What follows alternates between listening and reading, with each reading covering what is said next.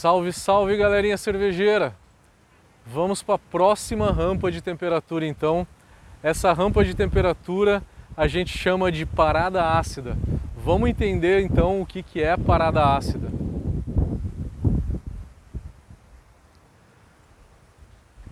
A gente chama de parada ácida porque a gente produz um ácido nessa temperatura, o ácido ferúlico. What the hell? O que, que é ácido ferúlico? Para que, que eu uso ácido ferúlico? Para que, que é importante esse ácido ferúlico? Ácido ferúlico ele é importante para que, se eu produzo ácido ferúlico durante a mosturação, a levedura lá durante a fermentação vai quebrar esse ácido ferúlico em 4-vinil guaiacol. 4VG, como todo mundo é, comumente conhece, né? E o que, que é o 4VG? Para que, que eu quero isso? 4-vinil guaiacol ele é um fenólico que dá o aroma de cravo. Esse aroma de cravo que a gente conhece na nossa cerveja de trigo. Então, para eu intensificar o aroma de cravo na minha cerveja de trigo, eu vou fazer uma rampa de temperatura entre 43 e 44 graus.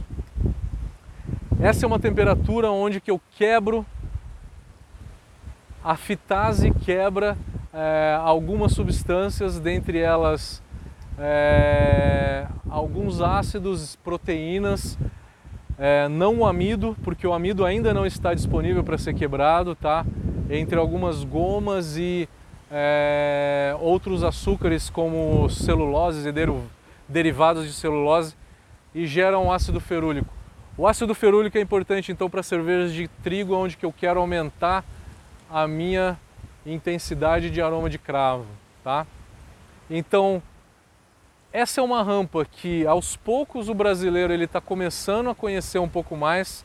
Não conhecia há 4, 5 anos atrás. Hoje está conhecendo mais e está começando a explorar um pouquinho mais. O cravo tem muitas pessoas que gostam na cerveja de trigo e tem pessoas que não gostam. Continuo aqui tomando a minha San Miguel. O cravo, então, ele é importante para que a gente consiga fazer uma cerveja de trigo aos padrões alemães, tá? As cervejas de trigo ao, padrão alemão, com certeza vai ter uma quantidade de cravo muito elevada, tá? Então, se você não gosta de cravo, não faça ela. Arria o malte acima de 43 graus, arria o malte lá por volta de 50 até 60 graus. Pode arriar o malte numa temperatura mais alta.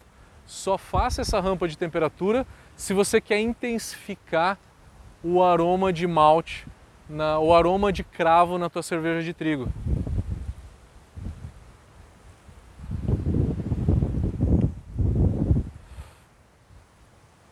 Todas as cervejas de trigo alemãs, sim, com certeza usam essa rampa de temperatura. Eu passei por diversas cervejarias, trabalhei em duas cervejarias alemãs e elas usam essa rampa de temperatura para que façam uma Weiss intensa como uma Paulaner, como uma Erdinger, por exemplo, tá? Então fica a dica, se vocês quiserem então fazer uma cerveja de trigo aí intensa, façam essa rampa de temperatura. Pode arriar o malte a 43, fazer correção de pH, daí começar a contar é, 10, 15 minutos e depois começar a subir a temperatura, tá?